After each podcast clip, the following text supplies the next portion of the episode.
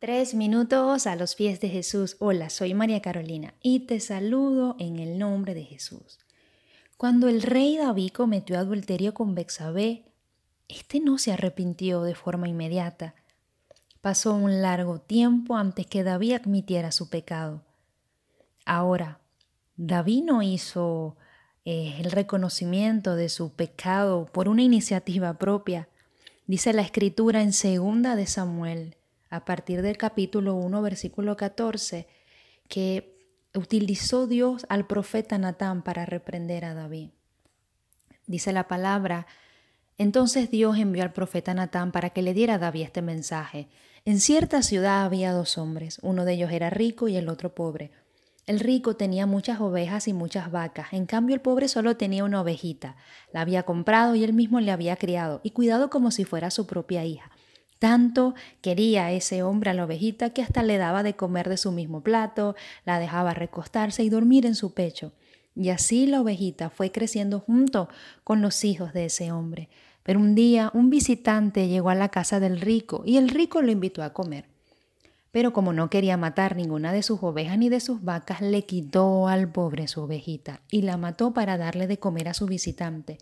Al oír esta palabra, David se enojó muchísimo contra el hombre rico y le dijo a Natán, pero ¿cómo pudo hacer esto? Este hombre no tiene sentimiento.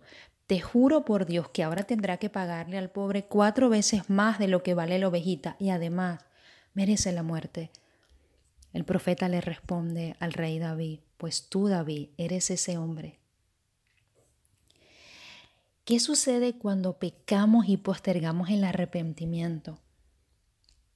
Hay graves consecuencias. Sin embargo, vemos como el profeta Natán, en amor, misericordia, pero con verdad, reprende al rey David. Dice la escritura que la persona que aparta su oído para no oír la ley, su oración también es abominable. Está en el libro de Proverbios capítulo 28, versículo 9. Pero si confesamos nuestros pecados, Dios es fiel y justo para perdonarnos y limpiarnos de toda maldad. El que encubre sus pecados no va a prosperar, pero el que los confiesa y se aparta del pecado alcanzará misericordia. Estemos atentos, no posterguemos el reconocer nuestros errores y nuestros pecados y apartarnos, pero hacerlo de una forma honesta, franca y de forma inmediata porque bienaventurado es el hombre que siempre teme a Dios.